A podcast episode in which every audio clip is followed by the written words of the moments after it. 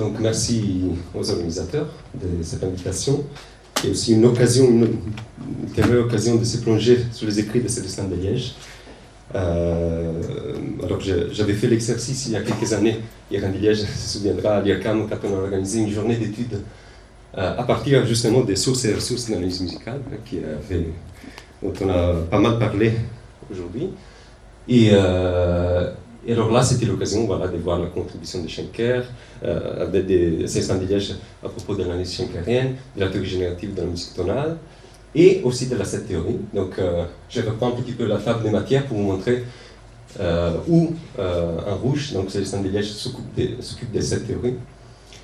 alors, à l'époque, c'était 2006, je pense, j'étais loin d'imaginer la profondité aussi de la, l'étendue et les, ramifications conceptuelles qui étaient derrière euh, le projet de Célestin de Liège à propos de la théorie et en général en fait de la théorie en tant que, que démarche analyse musicale. Donc euh, les, les, organisateurs m'ont demandé aussi de faire une présentation pédagogique de cette théorie qui, cette théorie qui donc n'est pas très connue au grand public, donc je vais essayer de, la faire un, un, peu à ma façon. Donc en remontant l'histoire, alors Célestin de Liège cite euh, bien sûr Milton Babbitt euh, euh, au début donc, des années 50-60 comme, comme point d'origine en fait, de cette théorie, mais avant, avant Babbitt, il y avait, il y avait quelqu'un qui était le père Mersenne, hmm.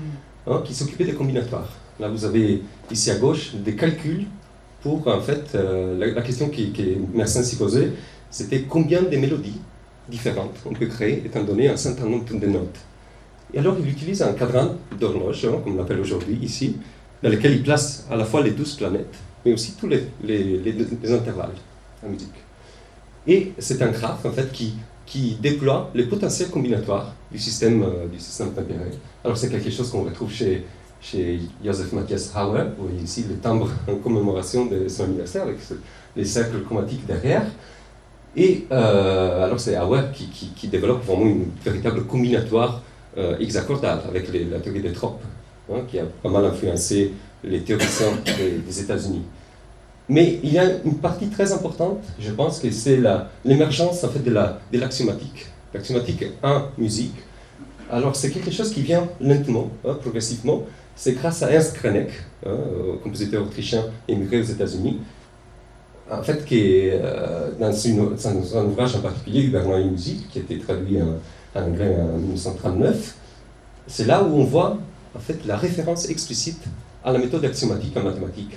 Alors il dit que les physiciens et les mathématiciens sont beaucoup plus en avance des, musiciens, en fait, euh, dans le fait de considérer que leurs sciences respectives n'ont pas comme, comme euh, besoin d'établir un concept de l'univers qui est conforme à une nature objective existante.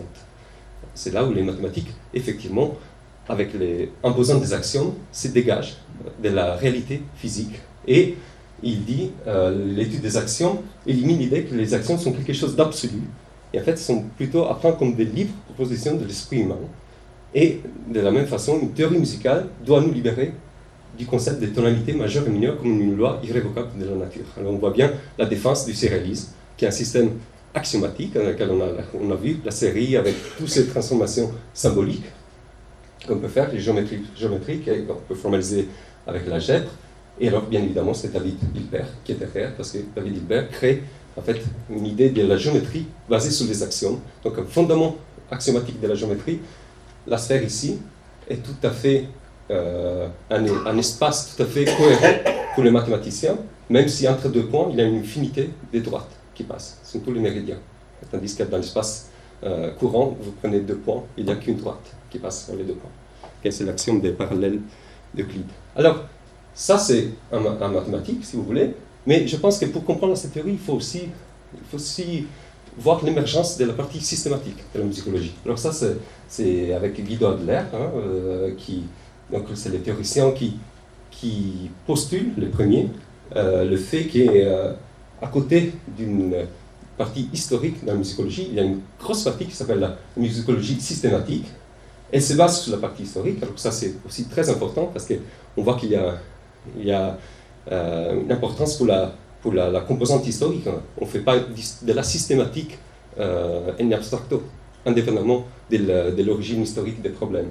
Mais l'accent de l'observation réside dans l'analogie de la méthode musicologie avec la, méthode scientifique. Donc vous avez ici les, grands tableaux avec les, les, les, disciplines harmoniques, la rythmique, la mélique, l'esthétique, la musicologie, la pédagogique et la musicologie, qui est en fait l'ethnomusicologie. Mais ce qui est important, c'est les Hilfswissenschaften, les, les disciplines auxiliaires, acoustique et mathématiques, en premier, dissociées. Alors, encore une fois, on revient à Krenek, euh, on, voit bien qu'en fait, les, ce sont deux orientations. Il y a l'acoustique, il y a tous les, les fondements euh, des harmoniques, hein, euh, sur lesquels Célestin de Liège va, va, va s'attarder sur la, sur la fin de son parcours, c'est théorique, mais il y a aussi les mathématiques en tant qu'outil formel. Alors, bien évidemment, Milton Babbitt, avec toute la tradition américaine, est quelqu'un qui doit être cité, parce que c'est à la fois quelqu'un qui pose le, le, problème d'une théorie de la musique euh, au XXe siècle, on est dans les années 60, la, structure et la fonction de la musique. Et, euh, et, on voit à partir de cette citation en fait, qu'il y a une composante, bien sûr scientifique, euh, des falsifications dans l'analyse musicale sur laquelle on a, on a pas mal parlé avec Nicolas Meus ce matin, et sur lequel je reviendrai parce que en fait, ça c'est une piste possible d'exploration philosophique en fait, des, des, conséquences ou des implications de la, cette théorie, mais ce n'est pas la seule. Donc, euh, ce que je vais vous proposer à la fin, c'est plutôt une autre orientation qui prend le structuralisme comme point de départ et qui va vers la phénoménologie pour concilier ces deux, ces deux courants. Alors, je préfère parler autour de la cette théorie plutôt que cette théorie en tant que discipline, parce qu'en fait, euh, la théorie telle qu'on la connaît, c'est un paradigme qui vient des États-Unis, mais en fait, c'est une façon de penser, une façon de penser l'analyse musicale qui, en fait, on retrouve bien, bien évidemment dans l'école d'Alan Fort et, euh, à Yale, euh, David Lewin à Harvard, mais aussi en Europe avec Anatole Vierou. On a cité euh, André Riot et Marcel Ménage à propos des analyses de Weber, euh, donc avec l'approche analyse formalisée, mais aussi Elliot Carter avec son Harmony Book. Bref, c'est donc une approche hein, à l'analyse musicale. Et d'ailleurs, euh, il y a un, colloque que j'avais organisé à l'IRCAM il y a quelques années, avec la présence de certains des participants, donc euh, Jean-Jacques Nati en particulier, euh, sur lequel donc, on avait réfléchi justement à cette vision de cette théorie, un peu tout ce qu'il y a autour de cette théorie, plutôt que se concentrer sur les paradigmes américains. Et bien évidemment, si, on, si on se centre sur la, l'idée qui vient d'Alain Fort. Donc on a cette idée d'un tableau en fait qui numérote tous les accords possibles, les structures musicales, euh, avec une astuce qui est due au fait qu'ici à gauche vous avez un ensemble, ici à droite vous avez son complémentaire. Donc ici par exemple euh, vous avez cet ensemble qui correspond à, un accord des cinq notes, et à droite vous avez les complémentaires. Les complémentaires, il faut comprendre, abstrait, c'est-à-dire que euh, on passe d'abord par l'ensemble avec son complémentaire littéraire, c'est-à-dire tous les notes qui n'appartiennent pas à l'ensemble, et après on le met dans son forme normale parce qu'on a besoin d'un ordre lexicographique, tout simplement. Alors ça, ça peut décourager les musicologues, les analystes, parce que c'est des tableaux numériques, mais quand on comprend qu'en fait c'est un dictionnaire dans lequel les, théoriciens numérotent toutes les possibilités, euh, en fait voilà, tout, devient plus simple. Et il y a des aspects qui restent toujours euh, à approfondir au niveau de la recherche, c'est par exemple euh, quand vous avez des ensembles qui, qui, qui sont associés avec une lettre Z. Alors ça, c'est ce qu'on appelle la relation Z. Alors qu'est-ce que c'est que la relation Z? C'est un phénomène assez, assez troublant euh, qui concerne des accords qui ont une espèce de code génétique commun, mais qui ne sont pas les mêmes. Donc vous avez ici cet accord, par exemple, qui contient, alors ici ce qu'on appelle les vecteurs d'intervalle, donc ça donne la multiplicité d'occurrences de chaque intervalle à l'intérieur de l'accord, à partir du demi-ton jusqu'au triton. Alors combien de demi-tons on a? On a deux, etc. jusqu'à un triton, c'est-à-dire un diamètre, ici. Et vous voyez, c'est le même de cet accord. Donc si on cherche le vecteur d'intervalle de cet accord-là, on se rend compte que c'est le même, pourtant, pourtant les deux accords ne sont pas du tout pareils, et en termes algébriques, on dira qu'ils ne sont pas la même orbite par rapport à une action de coupe, euh, des coupes de rotation et des, et des symétries. Donc voilà, je reviendrai sur ça parce que ça c'est quelque chose qu'on a commencé à comprendre maintenant, c'est le comportement des cristaux. Certains cristaux en fait, qui ont le même spectre à rayon X, mais qui ne sont pas équivalents. Donc pour ça on aura besoin de certains outils d'analyse spectrale, et c'est là où on retrouve des intuitions de Stéphane de Liège dans, dans, les derniers écrits. Alors, je me rappelle quand j'ai lu cet article, cette théorie, les enjeux du pléonasme, j'étais très fâché avec Célestin Liège, parce que, parce que je, trouvais, injuste de qualifier la cette théorie comme un, comme un pléonasme. Alors, j'ai compris après d'où vient, en fait, tout cette, euh, euh, d'où vient la critique de Célestin de Liège, dans quelle mesure elle est pertinente et dans quelle mesure on peut la dépasser, et c'est lui-même, en fait, qui, qui, euh, qui va une, ce qu'on appelle une cohabitation entre la, cette théorie et les, les, théories physiques. Alors, on a bien parlé de Fred Lerdal et Ray Jackendorf, et je pense que c'est à cause de Fred Lerdal en particulier qu'il a soulevé euh, toutes, ces toutes ces objections d'ordre théorique euh, par rapport à la, cette théorie en ce qui concerne la segmentation, parce qu'il n'y a pas de critères de segmentation clairs, comme dans la, dans la, la théorie générative de la musique tonale, il n'y a pas de prise en compte des considérations d'auteur concrètes, parce qu'en fait, on, s'est réduit modulo 12, donc on fait une, abstraction. En fait, on parle des classes de résidus plutôt que des notes réelles. Une inconnue sur les équivalences entre les ensembles. Alors, euh, comment est-ce qu'il faut comprendre ça? C'est parce que euh, l'équivalence formelle entre un accord et ses transpositions ou ses inversions, c'est quelque chose qui, selon Célestin de Liège, n'a pas véritablement des bases euh, au niveau de la perception. Alors je montrerai que peut-être on peut nuancer cette, euh, cette, critique. Les liens problématiques avec la perception, voilà, c'est précisément ça. Et l'absence de description hiérarchique, donc on a bien compris l'attachement des Liège par rapport à, la hiérarchie. Et c'est vrai que dans cette théorie, à, une première, à un premier regard, il n'y a pas vraiment des, des prises en compte de la hiérarchie. Alors, euh, euh, voilà deux, citations euh, tirées, tirées, de cet article qui, qui quand même soulignent les implications énormes pour l'analyse musicale, le fait d'avoir un, catalogue. Et, euh, mais par contre, les limites de cette théorie qui n'arrive pas à prendre en compte en fait, les, plans syntaxiques de l'œuvre. Donc il, se, borne à une taxonomie alors c'est là où il parle de pléonasme, parce qu'en fait, euh, c'est utiliser voilà, une table existante pour euh, classer les objets qu'on retrouve en musique. Je pense que là, il est influencé par, euh, par, des, par des philosophes comme Popper, Thomas Kuhn et en particulier Wittgenstein, parce que Wittgenstein, quand il parle des, mathématiques, il faut, faut bien dire, il, il insiste beaucoup sur les côté tautologique des mathématiques. Alors, c'est une chose que les mathématiciens ne peuvent pas accepter parce que les mathématiques sont créatives d'abord, parce que c'est, une, une, entreprise qui, qui, met en œuvre plus que du formalisme. Euh, mais c'est vrai qu'on euh, est, on, est tenté en fait à voir dans cette technique de catalogage d'accord, et utilisation en fin d'analyse une sorte de pléonasme, une sorte de tautologie, parce que les objets sont là et nous on les utilise, il n'y a pas vraiment d'acte créateur du point de vue de, de, l'analyste. Euh, alors, quant aux, pratiques futures de cette théorie, il souligne que cette théorie, c'est une théorie de la pensée intervallique, c'est où les intervalles sont présents qui peuvent véritablement être utiles. Les liens avec l'analyse assistée par ordinateur, alors ça c'est quelque chose de tout à fait prémoniteur parce qu'en fait on y travaille à l'IRCAM en particulier euh, là-dessus.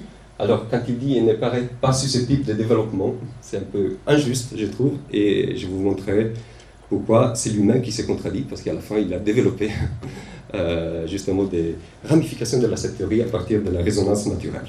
Alors, euh, on a cité Riyad Ménage, là vous avez un exemple d'une analyse théorique. Donc, vous prenez la Klebestück 33A de Schoenberg, 1929, et euh, ces accords on les, donc on les représente dans les cercles, on fait toujours une réduction modulo l'octave, donc ça c'est la, première chose. S'il n'y en a besoin, là il n'y a pas besoin parce que l'ambitus est serré. On les met dans un cadran d'horloge, à la Mersenne ou à la Auer, et on voit apparaître en fait des symétries. Vous voyez la disposition, les couleurs permettent de voir euh, la symétrie axiale entre la première mesure et la deuxième mesure. Et plus que ça, si on regarde ces configurations, en fait, euh, ces polygons inscrits dans les cercles, on est en présence chaque fois du même polygone qui est en relation de symétrie hein, de donc, le premier et le dernier, ou le deuxième et le quatrième, le troisième, euh, deuxième et le cinquième, le, troisième et le quatrième, ont le même axe de symétrie. C'est ce petit axe que vous voyez ici, qui permet de passer, par exemple, du, premier, euh, du deuxième au, cinquième. Donc, même axe de symétrie, ça c'est un principe, euh, on a vu les symétries hein, dans la musique sérielle, c'est pas étonnant, mais c'est là où cette théorie est très utile. Parce que là, vous voyez tout de suite émerger des comportements, des symétries internes, hein, des régularités qu'on aurait peut-être du mal à voir, euh, à voir de façon euh, comme ça, intuitive, en regardant simplement la partition. Alors, ça, c'est l'analyse, mais il y a aussi la composition. Alors, j'aime bien euh, citer Elliot Carter, parce qu'Elliot Carter, on a découvert récemment, grâce à son Harmony Book, qu'en fait, il était très proche à cette théorie, plus que ça, parce qu'il a redécouvert le même catalogue.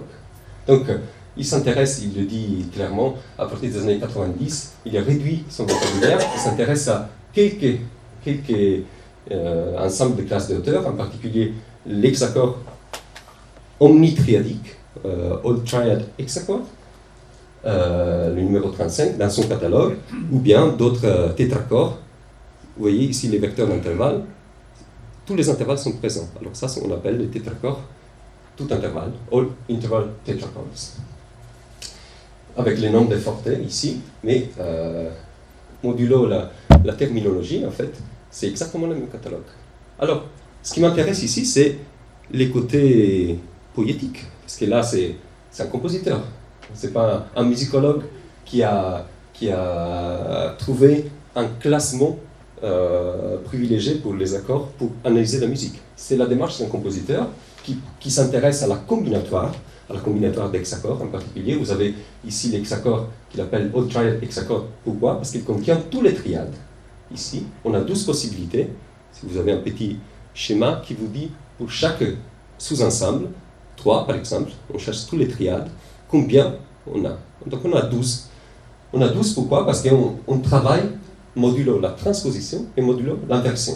Donc par exemple ici, on, voilà, on a, on a l'accord mineur, Do, Mi bémol, Sol, donc Do, Do dièse, Ré, Ré dièse ou Mi bémol, dièse, Sol. L'accord mineur, on n'aura pas l'accord majeur dans les catalogues. Pourquoi? Parce qu'en fait, l'accord majeur est obtenu par l'accord mineur à travers une symétrie axiale. Et on choisit le plus compact. Une fois, c'est un principe d'économie. Mais alors, ce qui est intéressant derrière ça, c'est, je, vous disais, c'est la démarche d'un compositeur. Donc, euh, si on prend une pièce comme 90 euh, plus, qui est dédiée euh, compositeur italien Goffredo Petrassi pour son 90e anniversaire, c'est là où on voit véritablement la combinatoire, la combinatoire à l'œuvre. Donc, je me suis amusé, j'ai pris la première page, en rouge, c'est cet hexacorde qui contient tous les triades qui apparaît, vous voyez un peu partout, les, des qui sont inclus dans l'hexacorde, des triades. Voilà. Dans la première page, on a déjà les déploiements d'un matériau. Je vous propose de l'écouter pour déjà faire un premier pas vers la perception au niveau de la cette théorie. Donc, euh, aller un petit peu au-delà des critiques qu'on entend traditionnellement, du fait qu'il y a une dissociation entre processus de segmentation et catalogue d'accords et euh, et perception de l'œuvre.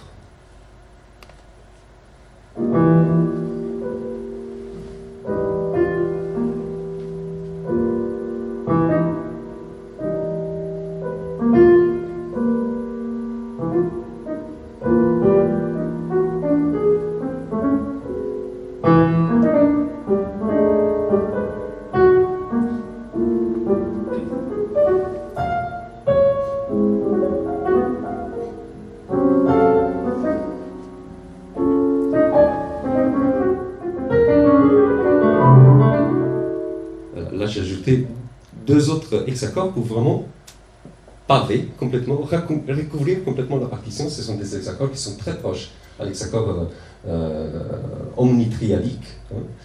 Euh, Voilà. Donc ça, c'est démarche d'un compositeur qui donc euh, développe la cette théorie pour, pour, pour composer. Il a besoin de, de ce type d'outils en fait pour, pour composer. Alors, pour comprendre bien qu'est-ce que c'est la ben, on peut utiliser un exercice proposé par Stéphane Deliège dans son article. Donc il, il, nous donne deux accords. Il nous dit vous avez deux minutes maximum pour voir s'il y a des relations entre les accords. Est-ce que vous arrivez? J'ai mis ici la table, simplement pour ma référence derrière. Et, voilà, je vous donne 20 secondes. Je pense que c'est très difficile à faire euh, sans, justement, sans cette théorie. Pourquoi? Parce que si on fait, donc, voilà la, cette théorie comment marche, on prend un accord, on prend le combinatoire, la combinatoire d'un système tempéré égal, on s'est réduit à une octave, donc on a des mappings privilégiés entre les, classes des hauteurs et, les, les, nombres entre 0 et 11. Ça, c'est un mapping possible. Il y a, il y a ce qu'on appelle les dons mobiles, qui nous dit que les zéros, on peut l'attacher à n'importe quelle note, en fonction, un peu comme on a fait euh, dans l'analyse de la partition de Weber, où la première note, c'est celle qui donne hein, le début de la série, on peut la numéroter par zéro. Donc, euh, elle nous empêche d'avoir cette flexibilité au niveau des mappings entre donc, euh, potentiel des hauteurs et réduction, ce qu'on appelle modulo 12. Donc là, vous avez un cercle divisé en 12 parties, et on place les notes à l'intérieur de cette cercle. Les notes qu'on voit là. Donc voilà apparaître un polygone qui a une jolie symétrie que vous avez un axe ici, qui permet de renverser les polynômes. Donc, ce qu'on appelle, c'est un accord auto-inverse, hein, parce qu'une inversion ramène l'accord sur lui-même, un peu comme les modes de transposition limitée de Messiaen. Quand un accord est transposé en lui-même par un facteur de transposition, au lieu d'avoir une transposition, ici on a un axe de symétrie. Alors, si on se rappelle que le principe de la théorie, c'est d'avoir un accord toutes ces transpositions ou tous ces renversements et choisir le plus compact, ben là on n'a pas grand chose à faire parce que c'est déjà symétrique. D'accord? Donc on peut les prendre tel quel. On va avoir les deuxièmes accords. Qu'est-ce que ça donne? Les deuxièmes accords, ça ressemble beaucoup. En fait, il y a une rotation du premier avec le même axe de symétrie. Donc, conclusion, il y a un rapport de transposition entre les premiers et les deuxièmes. C'est le même. Et on le voit bien à travers le polygon parce qu'en fait, on a fait une rotation hein, des, points rouges. Alors, il y a plus que ça. Dans cette théorie, il y a les vecteurs d'intervalle, qu'on peut voir de façon un peu plus générale, ce qu'on appelle le contenu intervallique. Au lieu de se restreindre aux intervalles entre un demi-ton et les tritons, ça c'était aussi une critique de la cette théorie, à la cette théorie, donc euh, c'est limité parce qu'on ne prend pas en compte des intervalles supérieurs. Donc là, on peut prendre tous les intervalles entre l'unisson et la septième majeure. Combien d'unissons a un accord? Ça veut dire combien de notes? 7, parce que c'est un d'accord et, ainsi de suite. Combien d'intervalles d'un demi-ton, un ton, pièce mineure, pièce majeure, carte, carte augmentée, etc., jusqu'au septième majeur. Donc là, on a une espèce de, de, code hein, qui, nous, qui nous dit en fait la combinatoire interne de l'accord. Alors comment est-ce qu'on utilise ça dans cette théorie? En fait, on utilise la propriété suivante. Si on veut s'intéresser, on prend l'accord du départ, ici, et on le transpose d'une quinte et on veut s'intéresser au nombre de notes communes entre un accord et ses transpositions. Alors en fait, il suffit de lire ici.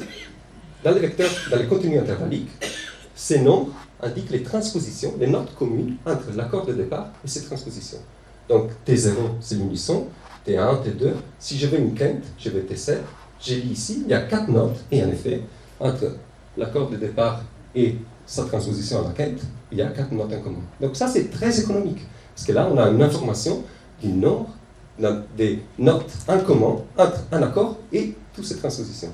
Alors, il y a des compositeurs qui font de la théorie sans le savoir. J'ai accueilli euh, George Benjamin qui, qui, est venu à nous proposer un joli problème mathématique. Il avait une gamme qui avait les propriétés telles que si on transpose d'une quinte, il y a trois notes en commun. Si on transpose d'une carte, il y a cinq notes en commun. Si on fait une inversion, on reste avec cinq notes en commun. Et il voulait savoir si c'était la seule possible. Alors ça, c'est exactement la cette théorie. À travers les vecteurs d'intervalle ou les contenus intervalliques, si vous voulez, on arrive vite à, donner un catalogue de toutes les possibilités. Alors après, il faut voir si les compositeurs intéressés ou pas à avoir un catalogue. Et très souvent, il est très déçu quand il voit qu'il n'y a pas une solution unique. Il y en a trop pour, sa, démarche. Donc, euh, il préfère la singularité à la, multiplicité. Alors cette propriété, en fait, vient des, vient des Milton Babbitt. Dans les années 60, parce que le Present Concept, il dit en fait que les, les, le but euh, hiérarchique des bases du système dodécaphonique est contenu dans le théorème suivant. Étant donné une collection des, des, classes d'auteurs, la multiplicité d'occurrences de chaque intervalle détermine le nombre de notes communes entre la collection originelle et la transposition par l'intervalle. Exactement ce que je vous ai montré, c'était déjà dans les années 60 comme en fait un théorème qu'on retrouve chez Milton Babbitt concernant la structure hiérarchique du système euh, dodécaphonique.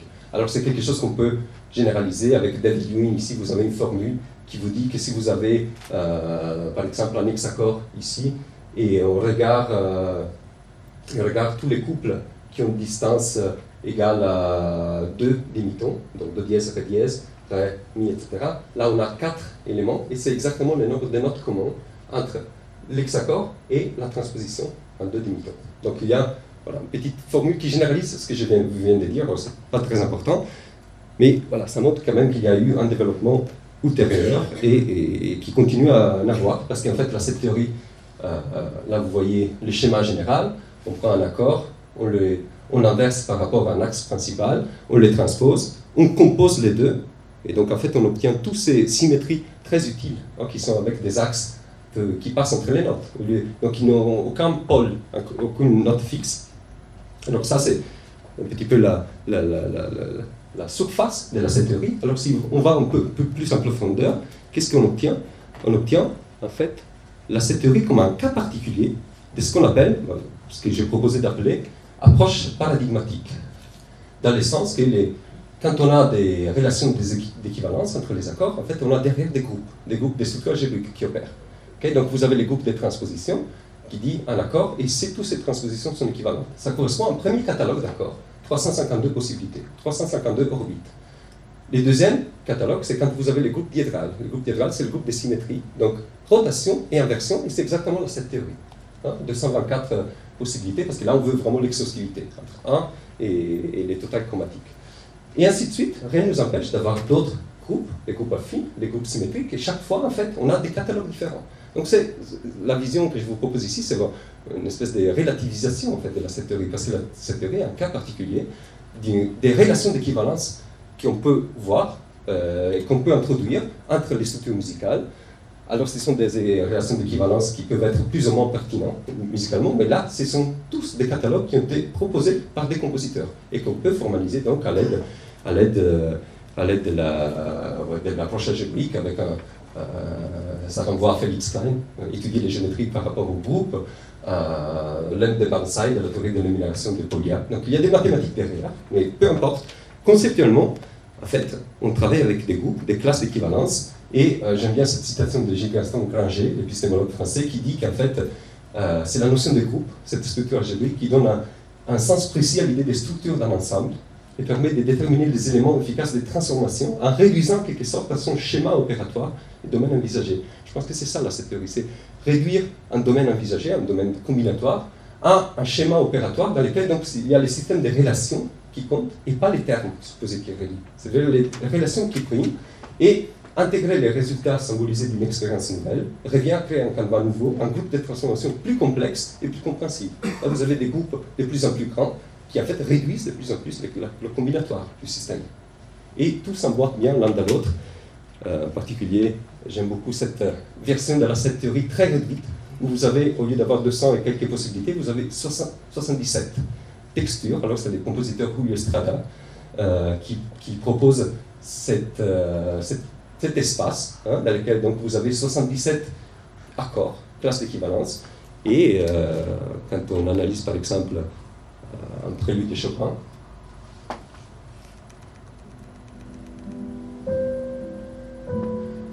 On se déplace à l'intérieur de cet espace et on, a une conquête en fait, d'une partie de cet espace. Donc, euh, à l'occurrence, là, vous avez les, deux, euh, les trois premières colonnes qui, sont, qui en jeu. Voilà, bien évidemment, quand on va vers des pièces, euh, des pièces véritablement atonales, on, s'éloigne dans ce qu'il appelle la carotte, parce que c'est en forme de, carotte. Et, donc, voilà, une conquête progressive, progressive de la dissonance.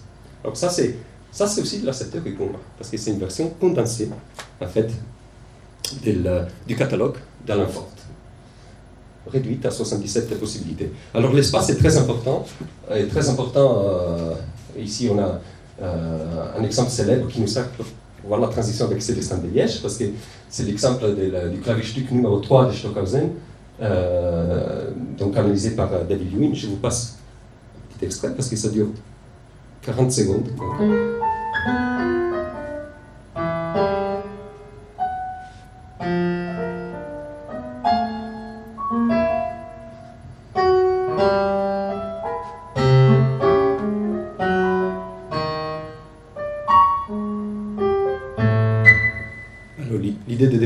de voir un pentacorde qui engendre toute la pièce, en, procédant avec des, segmentations un peu différentes à la forte, mais par imbrication. C'est-à-dire qu'il y a des, zones communes, et ça, c'est pas. Ça, c'est pas. Euh, euh, c'est tout à fait naturel. Si on pense au principe de modulation, d'une tonalité à l'autre, on a des ponts communs hein, entre les tonalités. Donc on a toujours ces zones, euh, ces zones ambiguës où on ne sait pas où classer exactement les, accords.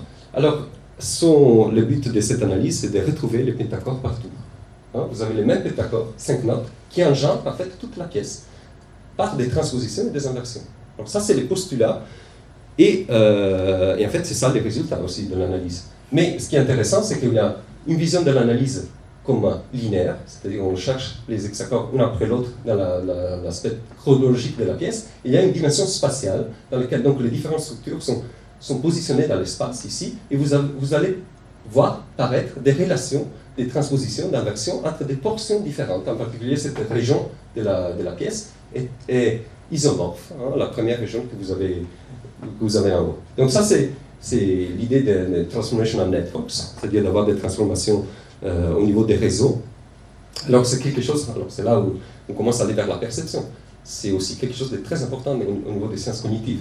Donc euh, des chercheurs au MIT ont mis en évidence une, euh, une, façon, deux façons différentes, structurellement différentes, d'apprendre les mélodies chez les enfants. Une façon linéaire, dans laquelle on a cette mélodie, et une façon transformationnelle ou spatiale dans laquelle on revient en arrière. Donc on peut jouer sur l'aspect spatial des cloches de Montessori. Dans ces cas-là, c'est une pratique pour apprendre la musique hein, aux, enfants. Alors ça nous sert comme métaphore euh, et, ça nous permet de voir que dans le projet de la, cette théorie, il y a donc la prise en compte de cette composante perceptive. Donc là, on a des exercices, des jolis exercices pour se familiariser avec ces relations de transposition et, d'inversion que David nous propose, avec l'idée donc qu'il faut focaliser l'attention euh, perceptive sur certains aspects des signaux acoustiques et que c'est très important de, poser cette question pour toute analyse systématique d'une composition musicale. Et là, il y a la prise en compte de cette euh, composante cognitive et perceptive que j'aime bien réfigurer ici parce que donc j'ai travaillé sur la musicologie computationnelle, c'est vrai, par rapport aux mathématiques musique, mais il y a, n'oublions pas, toute la musicologie cognitive qui a développé ces méthodes. Et donc l'idée, c'est euh, d'utiliser les méthodes mathématiques en cognition pour fermer ces triangles et voyager à l'intérieur de cet espace. Donc mathématiques, musique et cognition, on a, fait avec Rennes de Liège, avec donc un numéro spécial de la musique science sur la théorie générative de la musique, où on déploie un petit peu ces, ces, tableaux parce qu'on a des contributions des mathématiciens qui donc euh, essaient d'aller au-delà certaines prescriptions de la théorie générative de la musique pour voir un peu les, mathématiques qui sont, qui sont derrière. Alors, euh, récemment, euh, j'ai réussi à intéresser euh, McAdams, hein, Steve McAdams à, à McGill, sur ces problèmes de segmentation et d'analyse du clavier numéro 3 de Stockhausen, et il a amené les premiers tests perceptifs pour montrer que finalement, ce type d'approche, cette théorie dans laquelle on a, des pentacores avec des relations de transposition et d'inversion, est pertinent d'un point de vue de la perception. Uniquement, petit bémol, pour les musiciens qui sont bien entraînés dans la musique atonale. Donc il faut faire, ça veut dire qu'il faut une écoute structurale, une écoute répétée qui, qui assimile ce type de relations. Alors ça, ça vient juste de sortir. C'est voilà, quelque chose qui nous permet donc d'aller vers la, la, contribution des célestins de Liège à cette théorie, parce que c'est le même point de départ. Donc cette analyse du claverstuc a beaucoup marqué Célestin de Liège, parce que c'est une analyse qui voilà, c'est l'une des rares pièces qui, qui essaye d'aller au-delà des, des, pièces de l'école de Vienne, c'est vrai. Euh, au niveau de cette théorie. C'était vrai à l'époque, maintenant il y a de plus en plus d'applications dans cette théorie, théorie néo-riemannienne, euh, à la musique pop par exemple. Et donc il y a une panoplie d'analyses euh, qui met en œuvre voilà, des répertoires différents.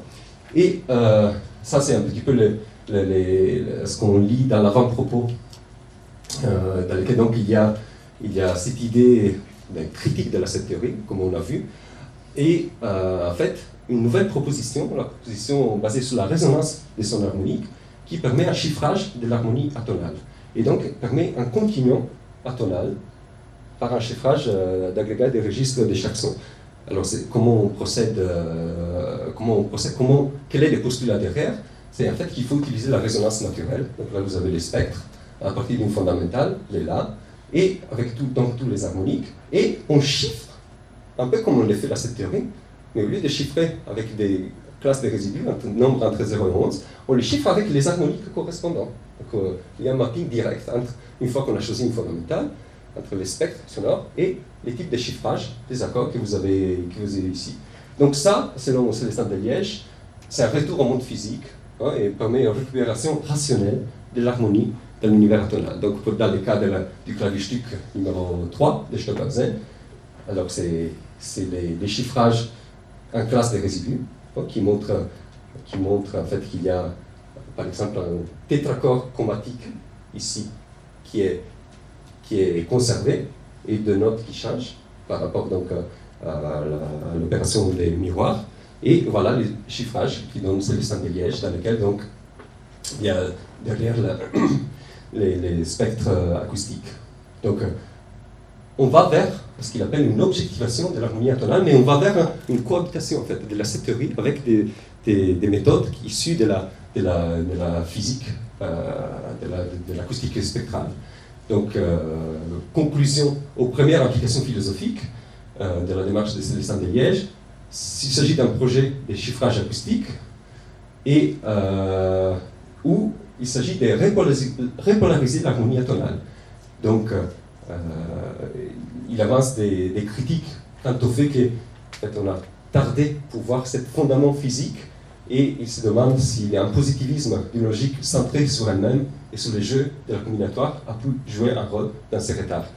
Et effectivement, j'ai analysé un petit peu dans, le cadre d'un ouvrage collectif euh, la musique et philosophie dans la tradition mathématique, musique et philosophie dans la tradition américaine avec l'affiliation Babbitt.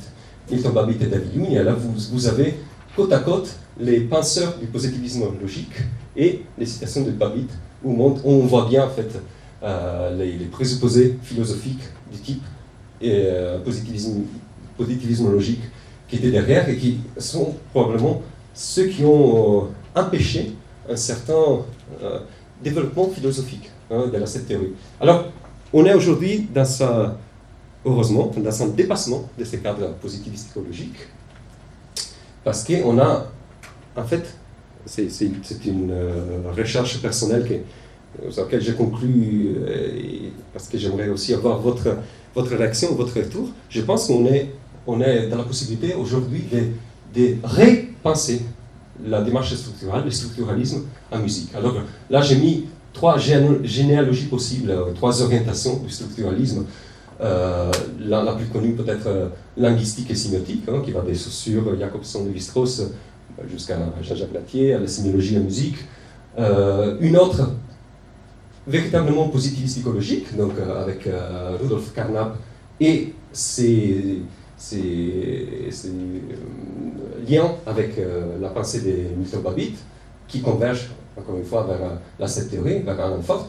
Mais il y a l'autre, peut-être vous avez euh, eu l'intuition en filigrane, cette, cette idée euh, algèbre, algébrico-géométrique, où il y a des paradis algébriques où il y a la, géométrie de Félix Rein, où il y a les théories des, où, on retrouve les théories des Cassirer, ou les théories des groupes de la perception, donc la Gestalt révisitée en termes, en euh, algébriques, jusqu'à Piaget et jusqu'à David. Alors je pense que là, il y a un dialogue, effectivement, qui s'est créé entre euh, Célestin Liège et une certaine forme du structuralisme qui est issue de, la pensée de David quand on prend euh, les paris de voir, en fait, de, s'attacher vraiment à, ce qui est plus important dans cette théorie, c'est-à-dire cette notion d'intervalle.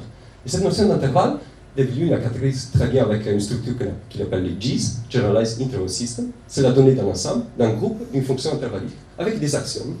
Mais en fait, tout ça, on le, peut le formaliser aujourd'hui avec, avec un outil plus général, sophistiqué, qui, s'appelle la théorie des catégories, et qui en fait renvoie au dernier Piaget, au Piaget épistémologue génétique, mais pas celui des années 60, plutôt celui des années 90, où il s'attachait au problème des morphismes et des catégories, comparer et transformer, et les objets, pour, comprendre les rôles de l'abstraction réfléchissante. Et, il dit que donc le style catégoriel, ce passage de l'objet aux transformations, est en fait euh, à l'image d'un aspect important de la genèse des facultés cognitives. Donc là, là on retrouve la phénoménologie. Je vais un peu vite, mais, euh, j'espère vous, vous donner un petit peu l'idée des, des, implications philosophiques hein, qu'il y a derrière cette euh, sorte de réactivation de la démarche théorique avec tous les outils de l'algèbre et de la géométrie c'est que la pensée catégorielle, alors là c'est un philosophe qui nous dit ça, est une forme de structuralisme dynamique. Et ce n'est pas étonnant, parce qu'effectivement, il y a des structures qui sont en jeu, il y a des transformations, et euh, ce qui compte dans les structuralismes, ce n'est pas la structure en soi, mais ce qu'on fait de la structure. C'est un peu comme les, ces pentacores d'Alain Fort, de, pardon, de David Lune pour le clavistuc numéro 3. Ce n'est pas les pentacores en soi, c'est les transformations des pentacores qui, qui sont importantes. Et là, on termine avec ça avec euh, donc, le retour à la physique, à l'analyse spectrale. Euh, c'est Célestin de Liège qui nous dit qu'en fait, euh, il faut retourner, donc en fait, il faut compléter la, cette théorie avec un retour à la perspective scalaire des acquis de la théorie des ensembles. donc compléter la, théorie des ensembles, cette théorie par une perspective acoustique, c'est précisément l'idée de, David Lewin, d'introduire, de voir ce que vous avez, ce que je vous ai montré tout à l'heure, c'est contenu intervallique, multiplicité d'occurrences de chaque intervalle, de les voir en fait comme on le retrouve dans les années 50, fin des années 50, Journal Music Theory, produit des convolutions des fonctions caractéristiques. C'est technique, mais euh, vous comprenez tout de suite le, le, message qui est derrière. On introduit la transformée des fouriers discrètes, l'outil privilégié pour l'analyse acoustique, pour l'analyse du spectre, et on transforme un contenu intervallique, c'est-à-dire une suite d'intervalles, dans, dans un produit ordinaire, ce qui nous dit ici hein, que la transformée de Fourier discrète du contenu intervallique est le modulo de, de la transformée de Fourier discrète au carré. Qu'est-ce que ça veut dire? Ça veut dire que ce phénomène, c'est phénomène euh, très étrange de la Z-relation, avoir deux ensembles qui ont le même code, le même contenu intervallique, mais qui ne ressemblent pas du tout, ben, c'est précisément ce qui se passe dans les cristaux ce sont des cristaux qui ont le même spectre à rayon X, c'est-à-dire des accords qui ont le même spectre au niveau de la Fourier discrète, mais par contre, on ne peut pas passer de l'un à l'autre à travers une transposition, une inversion. Donc ça, c'est riche des conséquences en mathématiques, on appelle ça la théorie de l'homométrie, et donc c'est toute une branche qui, qui, à partir de la cristallographie, va jusqu'à essayer de reconstruire des ensembles à partir de ces informations, de ces informations internes, donc c'est-à-dire reconstruire des accords à partir de ce qu'on connaît sous les intervalles. Merci.